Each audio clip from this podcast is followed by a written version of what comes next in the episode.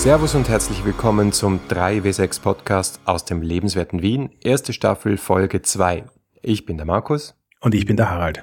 Wir reden hier übers Geschichtenerzählen und Rollenspielen. Und heute im Speziellen darüber, was uns an Erzählspielen so fasziniert und warum Rollenspiele viel sozialer sind, als man denkt.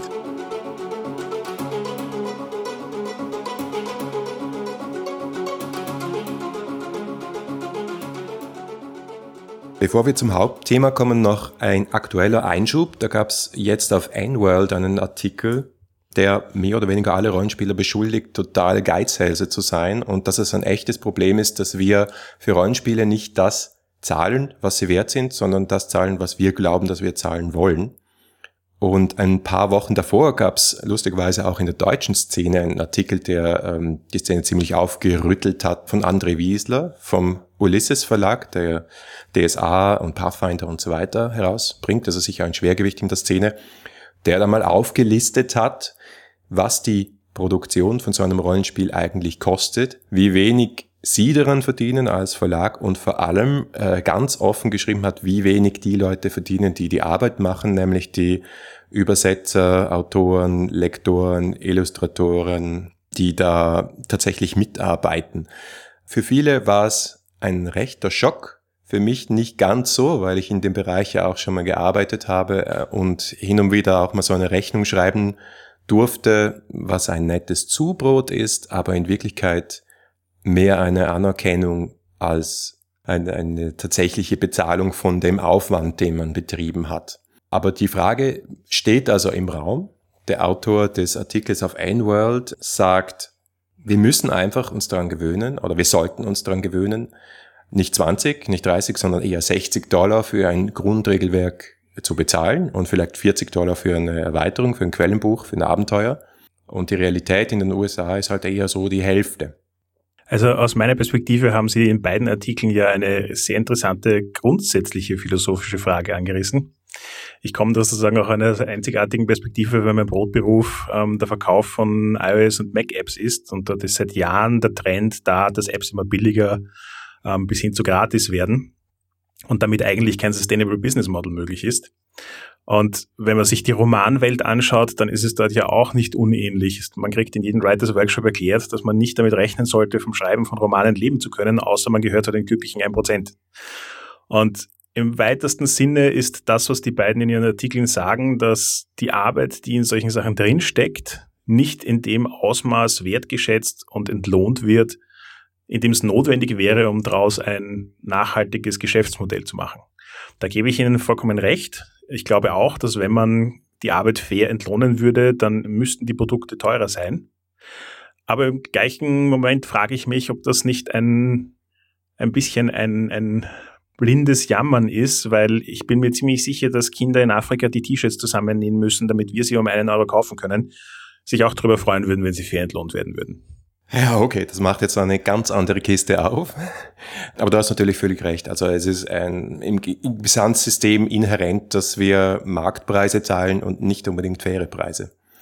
Richtig. Und äh, letzten Endes heißt dann das Ende der Diskussion nicht, ist das okay oder ist das nicht okay? Das ist eine moralische Frage, die jeder für sich selbst beantworten muss. Letzten Endes geht es um die Frage, was können wir damit tun? Was wollen wir damit tun, um zu gewährleisten, dass wir auch in Zukunft noch Rollenspiele kriegen? Weil was gibt's für zwei Routen? Die eine Route ist, wir einigen uns alle drauf, dass es eigentlich Sinn macht, mehr zu zahlen. Die Wahrscheinlichkeit, dass das passiert, ist vermutlich nicht sehr groß. Und das andere ist, es rennt alles so weiter, wie es läuft. Und dann heißt das, dass es halt immer weniger Leute geben wird, die sich leisten können oder wollen, so etwas zu produzieren. Und das hat dann halt auch einen entsprechenden Effekt aufs Hobby. Ja, wobei wir jammern ja auf diesem Niveau schon seit Jahrzehnten. Es Richtig. ist ja nicht erst seit gestern so. Gut, in den 80er Jahren hat tatsächlich die erste Edition von DSA noch bei Schmidt Spiele, die haben tatsächlich noch Millionen produziert und die in die Spielwarengeschäfte geliefert und Fernsehwerbung gemacht. Das war halt ein riesiger Boom und den haben sie kapitalisiert. Aber heute ist die Situation sicher eine andere und wir leben sicher in einem Markt, der der Liebhaberei irgendwie sehr nahe ist. Und die Tatsache, dass Fans schon immer einfach einen großen Spaß daran hatten, für ihre Spiele was zu schreiben und es sozusagen als Badge of Honor gesehen haben, irgendwo in einem Impressum zu sehen und es auf jeden Fall nicht fürs Geld gemacht haben. Und auch äh, in meinem Gespräch mit dem Verlagsleiter von äh, Uhrwerk, das wir dann noch hören werden in einer späteren Folge, Patrick Götz, habe ich ihn auch gefragt, warum, warum macht ihr es überhaupt? Warum bringt ihr Spiele raus, die vielleicht 200 Leute kaufen? Er hat gesagt, ja, sicher nicht fürs Geld. Vielleicht äh, ist es auch einfach okay. Vielleicht ist es auch einfach okay, dass das äh, nicht eine geldgetriebene, nicht eine wirklich wirtschaftlich valide Form des Publizierens ist und vielleicht leben wir in einem Liebhabermarkt, vielleicht leben wir in einem Fans für Fanmarkt, wo es glücklicherweise ein paar Verlage gibt, die sich dazu äh, zur Verfügung stellen, solche Dinge zu publizieren und vielleicht auch noch ein bisschen Geld verdienen und möglicherweise zwei, drei Jobs schaffen. Und möglicherweise liegt einfach nicht mehr drin. Ich denke, du hast den Nagel da vollkommen auf den Kopf getroffen. Die, für mich persönlich ist die Antwort auf all diese Fragen, macht es leichter für jeden hochqualitative Rollenspielbücher und Supplements rauszubringen. Ob das jetzt Crowdfunding heißt oder PDFs oder äh, Open Source Libraries mit Artwork oder ich weiß nicht was. Ähm, wir haben unglaublich viele Leute da draußen, die dieses Hobby lieben, die auch etwas beitragen dazu wollen und wie du sagst, die sich einfach auch schon freuen, wenn ihr Name in einem Buch drin steht und die nicht davon leben müssen. Und wenn wir es diesen Leuten ermöglichen, spannende Sachen rauszubringen, dann sind wir ja eh gut unterwegs, auch wenn es ein Liebhaberei-Hobby ist. Auch wenn nur wenige Leute davon leben werden. Wir werden trotzdem spannende Sachen bekommen. Und ich behaupte sogar oft hochqualitativere Sachen, weil die Leute, die sie machen, dann halt mit sehr viel Liebe dahinter stehen. Und der Vergleich zum Buchmarkt fand ich auch, den fand ich sehr wichtig, weil da gibt es eine Tendenz, die, glaube ich, im Rollenspielmarkt auch schon zu spüren ist und die ich persönlich sehr positiv finde, nämlich, dass es zwei Schienen gibt, dass es die Top-Qualitätsbuchprodukte gibt, die wirklich so Sammlereditionen sind, wo man halt auch mal 80 Euro zahlt dafür oder 100 Euro zahlt dafür für so einen Schuber mit zwei Bänden, der im Regal steht und wo man sich denkt, wow, äh, der Goldschnitt und das, was, was ich was alles, die Prägung und äh, der Ledereinband, das ist großartig und ich will das haben und das ist auch für die Leute, für die 200, 300 Leute, die im harten Kern der Szene sind und dementsprechend auch das Geld haben oder ausgeben wollen. Und auf der anderen Seite gibt es halt zum Beispiel PDFs, gibt es halt Print on Demand, gibt es halt kleine Crowdfundings, wo man für 10, 15 Euro super Sachen kriegt. Und wo auch die Einsteigerfreundlichkeit, die dieses Hobby immer hatte, kauf ein Heftel und leg los mit Bleistift und Papier, das gewährleistet bleibt. Also insofern glaube ich in Wirklichkeit, das so zu akzeptieren, wie es ist, dass wir eine kleine Gruppe sind und eine extreme Nische dass wir versuchen sollten, das ist ein, ein, ein durchaus ein akzeptables Ding, dass wir gleichzeitig versuchen sollten, die Leute, die davon leben müssen und davon leben wollen, zu unterstützen, bin ich auch voll dafür. Das widerspricht sich nicht. Ich habe da mal eine sehr interessante äh, Businessmodelltheorie gehört, die ähm, postuliert hat, dass wir uns in eine Richtung bewegen, in der es eine Aufsplittung geben wird zwischen sehr, sehr großen Marken, die halt quasi die Grundbedürfnisse mit ihren Produkten abdecken. Und wenn ich mich jetzt nicht rasend dafür interessiere, was, um es auf unser Hobby umzulegen, was für ein Rollenspiel ich spiele, dann kriege ich von Wizards of the Coast Dungeons and Dragons serviert zu einem günstigen Preis mit, einem, mit guter Qualität und alles ist fein. Und wenn ich mich aber für sehr spezifische, nischige Dinge interessieren, die genau meinem Geschmack entgegenkommen, dann gibt's halt auch eine, ein weites Feld an Leuten da draußen, die dann auf Drive-Thru-RPG oder ähnlichen ihre ganz eigenen Sachen publizieren und die genauso vielleicht sogar mehr Spaß machen können zu spielen. Und damit wird in Wirklichkeit ein, ein breiterer Fächer an, an Marktbedürfnis bedient. Man muss sich halt noch so ein bisschen verabschieden von dem Gedanken der Vergangenheit, wie Firmen, die sowas machen, ausschauen. Es wird halt in Zukunft sehr oft einfach eine einzelne Person sein, die halt riesig stolz drauf ist, dass sie ihr Produkt auf Drive-Thru-RPG hat und dass 20 Leute das gekauft haben.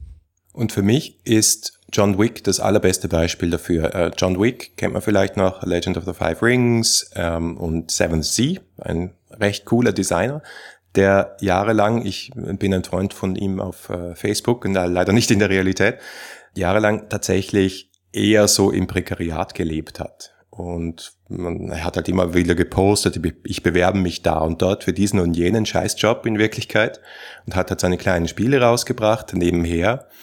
Und jetzt hat er den erfolgreichsten Rollenspiel-Kickstarter aller Zeiten mit der Second Edition von Seven Sea hingelegt. Und da sieht man halt, du kannst die Liebhaberei dann plötzlich doch auch zu einem Geschäft machen, wenn du es richtig machst. Und auch ganz typisch, wenn du schon jahrelang Energie, Liebe und Qualität in diese Szene reingebuttert hast und du geliebt wirst von den Rollenspielerinnen und Rollenspielern.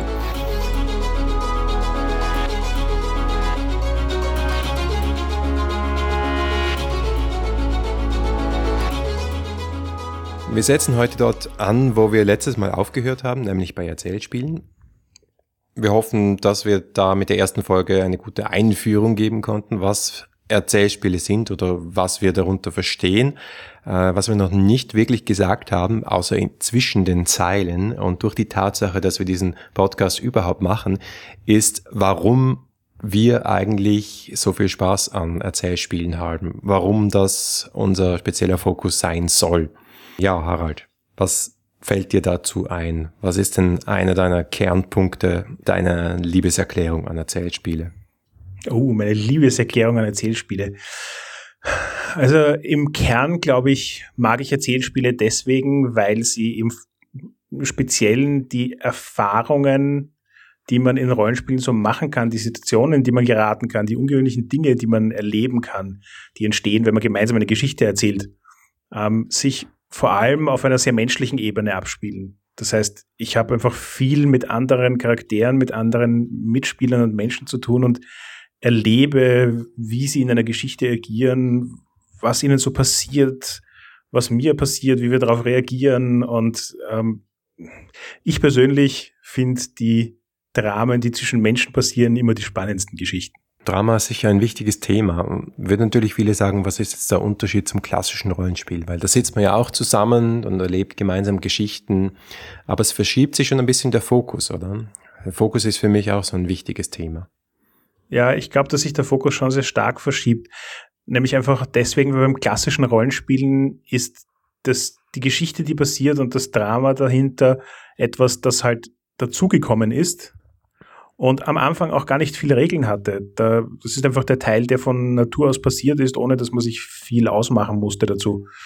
Und je mehr sich das Hobby entwickelt und je mehr Leute sich Gedanken darüber machen, was für Regeln man für Rollenspiele schreiben kann, desto mehr kommen dann auch interessante Konstrukte zustande, die diesen erzählerischen und, und geschichtenfokussierten Part mehr Regelbedeutung geben. Ja, genau. Und tatsächlich ist es nicht der unwichtigste Teil an den Erzählspielen, dass sie sagen und sich deklarieren, dass sie Erzählspiele sind. Dass sie hingehen, und darüber haben wir letztes Mal äh, des Langen und Breiten gesprochen, dass sie hingehen und sagen, ich, der Designer, möchte hier diese Art von Geschichten euch ermöglichen. Ja, also für mich ist äh, das klassische Beispiel äh, Fiasco, das sagt, schaut euch den Film Fargo an oder Blood Simple oder irgendeinen Coen Brothers Film, die haben immer ähnliche Strukturen. Da geht es um Leute mit äh, hochfliegenden Plänen und wenig Selbstkontrolle und ähm, am Schluss geht immer alles schief. Das ist eine Geschichte, die Spaß macht und ich gebe euch jetzt die Möglichkeiten, die Regeln, die Rahmenbedingungen, wie ihr so eine Geschichte gemeinsam innerhalb von drei, vier Stunden am Tisch erleben und gestalten könnt. Und das bedeutet einfach, dass alle am Tisch wissen, was das Ziel von dem Ganzen ist. Währenddem du, wenn du früher eine DSA-Runde gehabt hast oder eine D&D-Runde, dann ist man um den Tisch gesessen. Der eine ist am liebsten einkaufen gegangen, der zweite hat am liebsten die Hintergrundgeschichte für seinen Charakter geschrieben, der dritte wollte möglichst schnell hochleveln. Also es war sehr gut möglich und es ist immer noch sehr gut möglich, sowieso in jeder Rollenspielrunde, dass jeder am Tisch ein anderes Spiel spielt, weil das klassische Rollenspiel halt den Spielstil und die Ansätze sehr offen lässt, bewusst sehr offen lässt. Da kann ich dir nur absolut recht geben, gerade weil du DSA erwähnst, das ist für mich auch immer ein schönes Beispiel gewesen. Es ist eine unglaublich detaillierte Welt, in der jemand, der sagt, na, ich möchte jetzt einkaufen gehen, eigentlich auch eine ganz klare Erwartungshaltung im Kopf hat, was er dort alles erleben kann und was er bekommen wird, was er nicht bekommen wird. Und man kann ein ganzes Abenteuer aus dem basteln, was dort passieren kann auf dem Markt. Aber eben im, im Rahmen von Erzählspielen, wenn ich eine Runde von lauter Leuten mit unterschiedlichen Spielstilen und Erwartungshaltungen habe und der eine möchte jetzt auf den Markt gehen und der andere wird aber gern wissen, wo das Abenteuer weitergeht, das verändert auch solche Diskussionen wie, was ist Railroading? Weil wenn ich den Spielern das Abenteuer aufzwinge, ist das offensichtlicherweise Railroading. Aber wenn ich in einem Erzählspiel einen klaren Rahmen habe, der vorgibt, was für Art von Geschichten wir gemeinsam erzählen wollen, dann ist das meiner Meinung nach kein Railroading. Obwohl der Effekt sehr ähnlich sein kann. Ja, da gibt es großen qualitativen Unterschied, nämlich dass alle am Tisch involviert sind dabei, diesen Rahmen festzustecken. Ja, genau so sehe ich es auch. Und ich glaube, dass eben, wie wir das letzte Mal auch erwähnt haben, der große Teil, warum bei der Erschaffung einer Gruppe, eines Charakters und eines Settings immer alle beteiligt sind und es eben nicht Übungen sind, die im stillen Kämmerchen passieren. Ich habe tatsächlich das Gefühl, dass gute Spiele es schaffen, dir zu vermitteln, welche Art von Spielerin Spieler auch daran Spaß haben könnte. Und ähm, auch wenn jetzt äh, Call of Cthulhu kein dezidiertes Erzählspiel ist, insbesondere Pegasus hat äh, in den letzten äh, mittlerweile fast drei, ich glaube es sind 30 Jahre jetzt oder so, irgendwas Verrücktes, wo ähm, Cthulhu in Deutsch erscheint und lange Zeit auch bei Pegasus, irgendwie geschafft, den Leuten zu vermitteln, was für eine Art von Spiel Cthulhu im deutschsprachigen Raum ist, ja. Und das heißt, dass wenn Leute zu mir kommen und sagen, ich habe Lust, Cthulhu zu spielen, dann wissen wir alle, was wir wollen. Und wenn ich im Sommer wieder, Gott sei Dank bin ich froh, zur äh, Cthulhu-Con nach Deutschland fahre, dann weiß ich, jeder, der in meinem Spiel sitzt und in jedes Spiel, wo ich hineinsitze, wir wollen dasselbe und wir gehen in dieselbe Richtung und das ist so viel wert. Und ich habe das Gefühl, das ist eine Designtendenz, die in sich insbesondere in erzählorientierten Spielen sich äußert, dass man sagt, Leute, wenn ihr dieses Buch gelesen habt, dann wisst ihr, ob ihr Spaß habt an diesem Spiel oder nicht. Also entweder du spielst es und dann haben sicher garantiert alle Spaß daran oder du lässt es halt bleiben. Das ist so die Tendenz, die ich sehe. Deswegen auch sind es eher kleinere Spiele, eher fokussiertere Spiele, währenddem halt so, so ein Omnibus wie D&D oder DSA halt äh, den Anspruch hat, ein Massenspiel zu sein, an dem jeder Spieler Spaß haben kann und in dem jeder Spielstil Platz haben soll. Aber der Nachteil davon ist halt, dass, hm, dass man sich dann am Tisch möglicherweise auch über Monate und Jahre hinweg einigen muss, was macht jetzt diese Gruppe? Und dass Gruppe A, die hier irgendwo in Wien äh, im x-ten Bezirk spielt, theoretisch dasselbe Spiel, nämlich zum Beispiel DSA, wie die Gruppe in Berlin, wenn die zusammentreffen würden, dann hätten sie sich wahrscheinlich nichts zu sagen, außer dass die Landkarte dieselbe ist. Ja, gebe ich dir vollkommen recht. Für mich auch so ein ganz leuchtendes Beispiel für so etwas ist GURPS. GURPS hat für absolut alles, was es auf Gottes Erdboden an Settings und Genres und Abenteuern gibt, Bücher heraus. Und ein darunterliegendes System, das im Prinzip fähig ist, all diese Dinge abzubilden. Dennoch gibt's Settings, die mit dem Gefühl, das aus den Regeln von GURPS entsteht, gut einhergeht und es gibt Settings, in denen das nicht der Fall ist. Also für mich immer ein spannendes Beispiel war, ähm, in den 90er Jahren hat es eine Umsetzung von World of Darkness für GURPS gegeben und das hat einfach nicht gut zusammenpasst.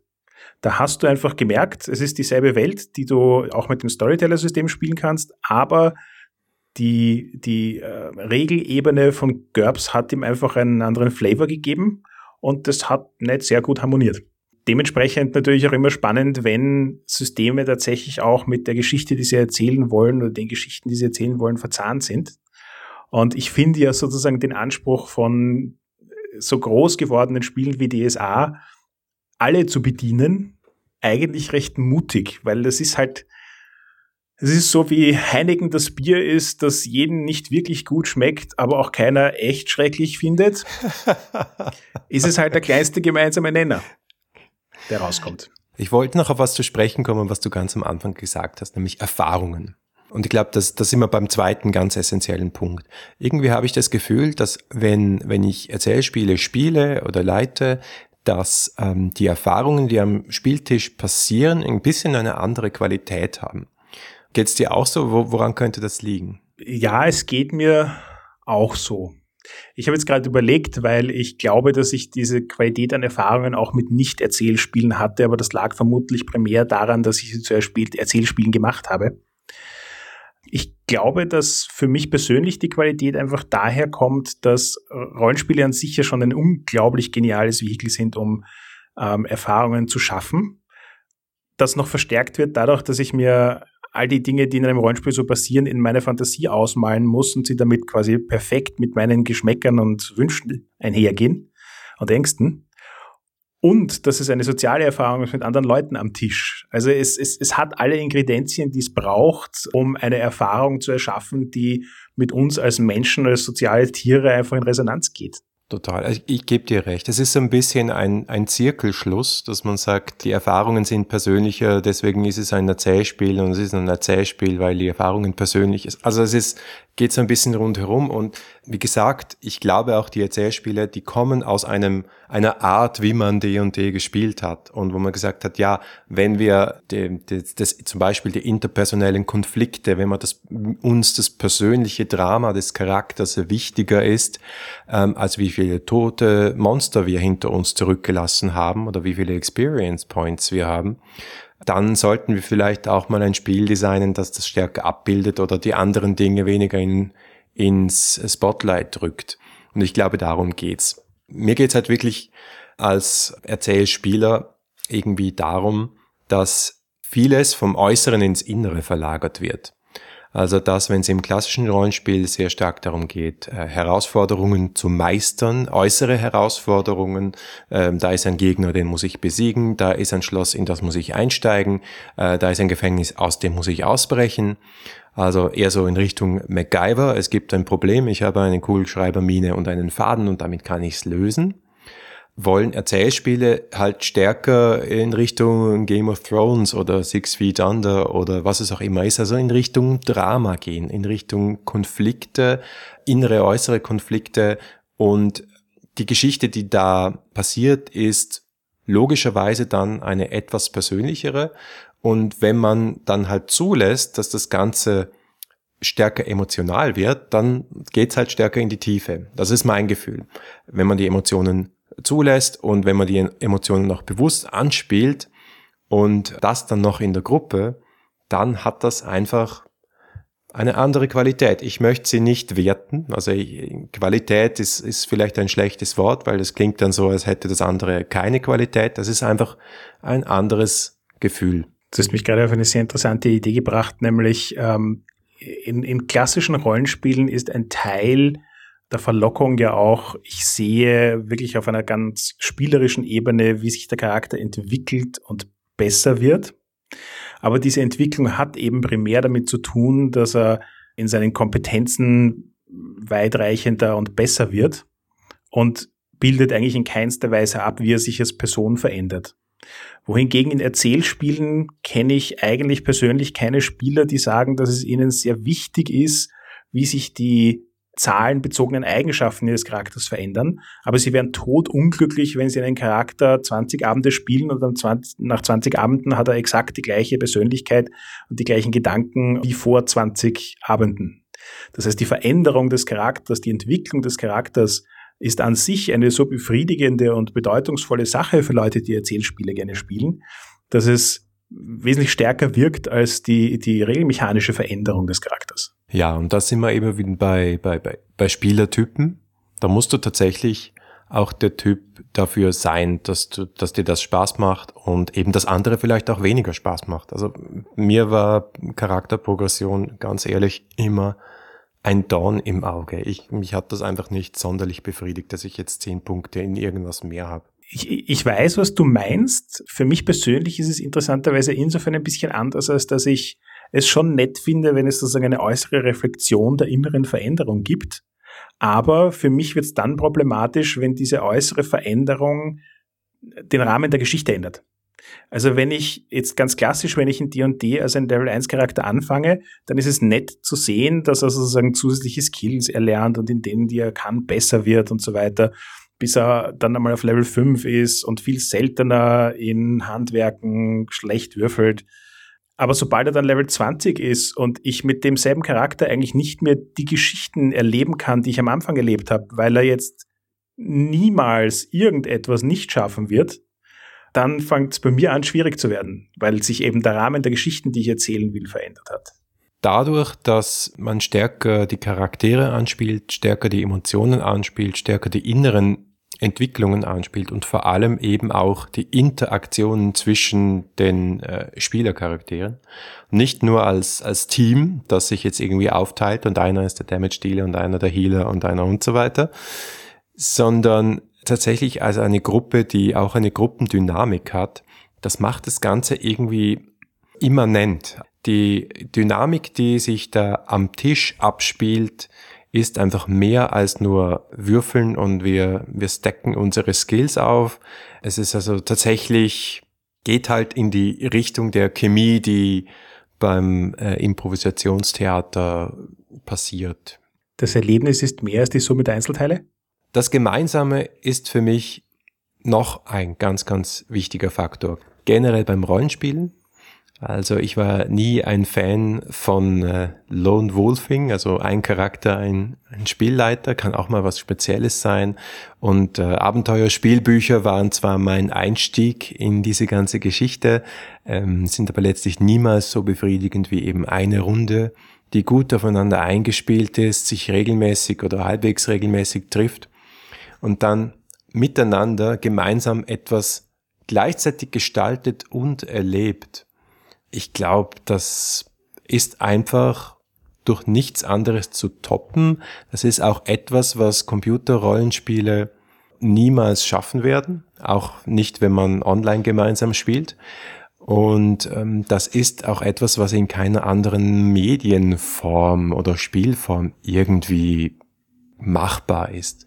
Es gibt ganz, ganz wenige Brettspiele, die übrigens dann auch sehr storygetrieben sind werden wir sicher noch mal drüber sprechen, die eine ähnliche Art von Spannung zumindest erzeugen können.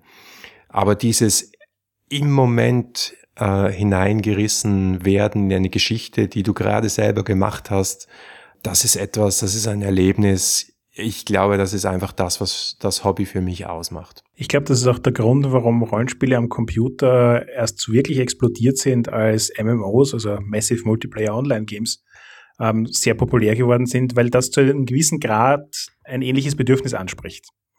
Ich finde persönlich, der Unterschied ist halt, in einem Rollenspiel sitze ich mit Hausnummer fünf Menschen an einem Tisch. Das heißt, ich habe eine wirkliche direkte Interaktion. Es ist keine Ebene dazwischen. Ähm, ich habe alle Kanäle von Körpersprache über ähm, Intonation und so weiter zur Verfügung, um mit den anderen zu interagieren. Und es ist eben persönlicher. Es sind halt ein paar Leute, mit denen ich intensiv interagiere und nicht eine Gilde mit 300 Leuten oder so in die Richtung. Du lebst im Moment und ähm, es ist irgendwo auch ein gewisser Adrenalinkick. Vielleicht zum Schluss eine kleine Anekdote, äh, die ich äh, immer mal wieder gerne erzähle. Ich habe mal eine Runde Cthulhu mit meiner langjährigen Gruppe, ich glaube, wir sind jetzt schon sechs Jahre zusammen in unterschiedlichen Konstellationen ähm, geleitet. Das war wie üblich bei mir eine Feierabendrunde und ähm, entlasse die Leute da so um halb elf, elf irgendwie. Und dann denke ich mir, hm, warum schwitze ich? Und komm drauf, ich habe äh, 39 Fieber. Ich habe das aber beim Spielleiten nicht gemerkt. Ich habe das einfach nicht gecheckt, weil ich so im Moment gefangen war, weil ich so im Flow war, wie es mir sonst bei keiner anderen Tätigkeit geht.